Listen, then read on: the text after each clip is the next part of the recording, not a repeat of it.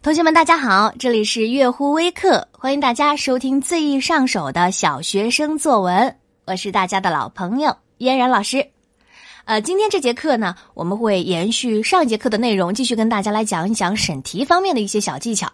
呃，同学们还记得上一节课老师给大家讲的审题的第一招是什么吗？赶紧回忆一下，第一节课老师给大家讲的，怎么样能够保证审题不偏题不跑题？第一招是什么？对，有同学已经答出来了，就是判断题目的类型。我们也讲了哈，记叙文呢主要就三种类型，对吧？写事、写人、写物。那要正确判别类型呢，其实一点都不难。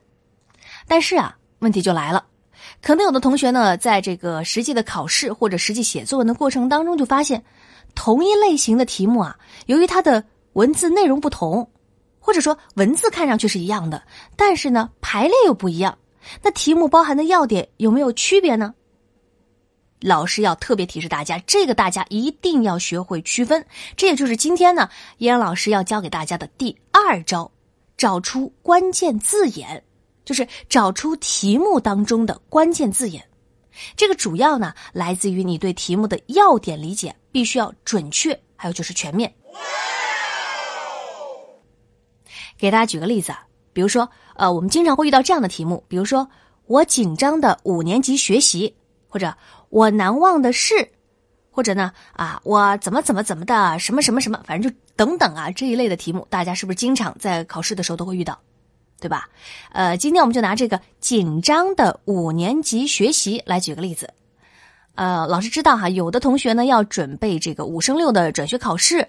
然后呢，有的呢是准备初中能考到一个自己喜欢的学校，学习通常啊都是很紧张很难忘的。所以我们来看这个题目：我紧张的五年级学习。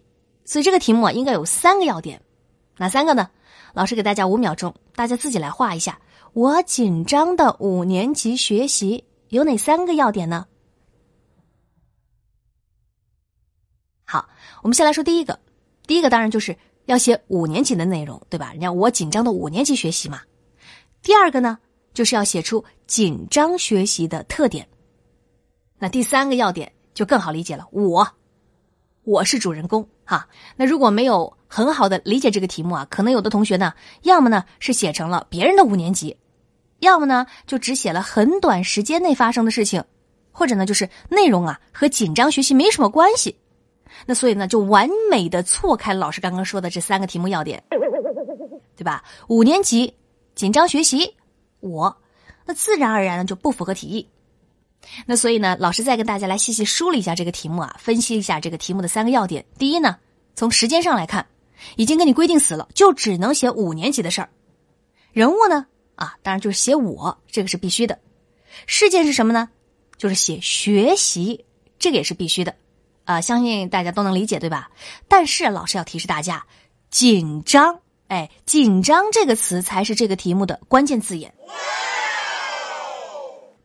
我们的文章啊，一定要围绕为什么紧张啊，啊，如何紧张啊，紧张学习之后有什么收获啊，这样的一些内容来写。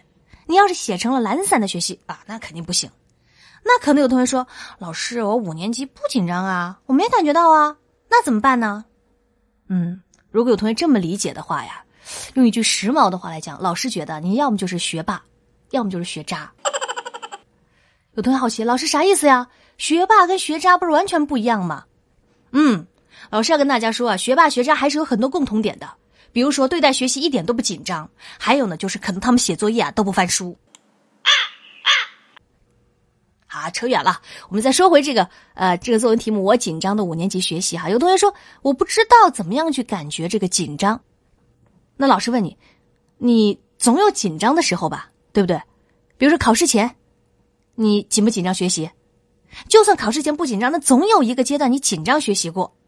哪怕你不是学什么啊语文呐、数学啊之类的，你要是学什么画画啊、学钢琴呐，总会有紧张学习的时候。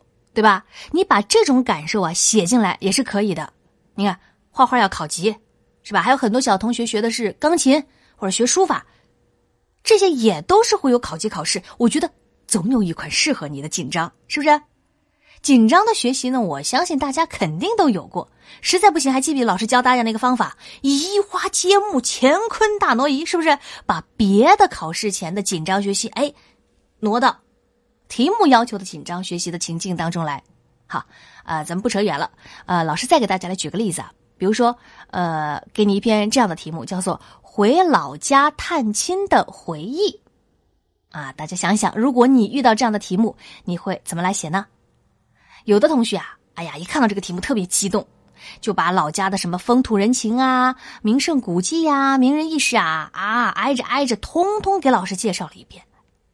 老师要跟这样同学说：“你这个是回老家探亲，你不是说带着老师去玩，你是个导游，身份千万别搞混了。”啊啊另外呢，还有同学会出现这样的问题：这篇文章啊，内容特别的丰富啊，有记叙的。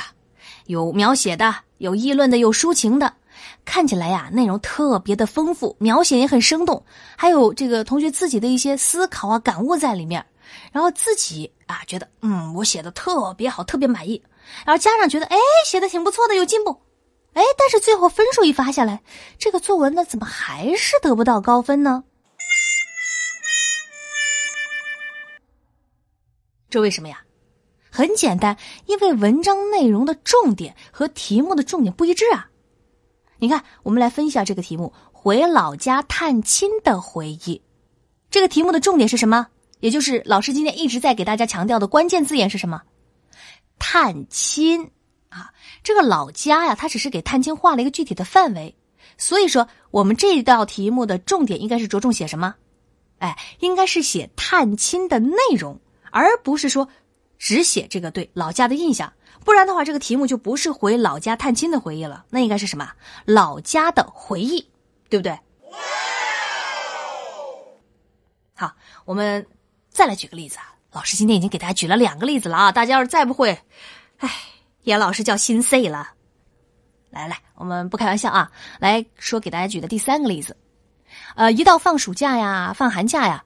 很多人呢都会收到老师布置的这样一个作文题目，比如说，呃，寒假中的二三事，啊，或者说暑假中的一件事，等等等等哈，大家肯定都遇到过类似这样的作文题目。很多同学啊，在写这种作文的时候特别偷懒儿，可能一方面啊就是觉得，哎呀，图省事儿嘛，反正每年放假都得写这样的作文。当然，另一方面也可能觉得说，哎呀，只要我写的和这个什么寒暑假啊沾上点边，就算是扣题切题了。所以呀。你把他作文拿来对比一看，他写出来的什么寒假二三事和暑假二三事没什么区别，都差不多。哪怕你把他的这个题目啊，把这个寒假和暑假调过来，或者说啊星期天的二三事，你会发现呢，这个文章内容都可以往上套，就像一个那种模板万金油似的，什么地儿都能用，什么文章都能套。老师要跟大家说，这样的文章注定是拿不了高分的。原因是什么呢？就是因为他忽略了题目当中的两个关键字眼。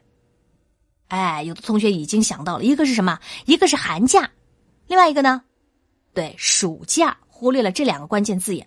你的文章必须得体现出寒假的特点和暑假的特点呢，不然为什么题目叫寒假中的二三事，或者是暑假中的一件事儿呢？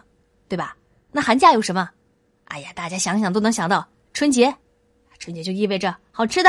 新衣服、压岁钱，对吧？还有元宵啊，或者说呃打雪仗啊、堆雪人啊，等等等等，这些呢都是寒假的特点，一抓一大把。那暑假还有些什么特点呢？同学们就自己好好想想，老师呢在这就不啰嗦了。所以呢，呃，跟大家来梳理总结一下呀，大家呢在以后审题的时候，一定要抓住题目的关键字眼，你只有找准了那个要点。然后理解了要点，然后最后呢，围绕这个关键点去写，这样文章啊就不会偏题了。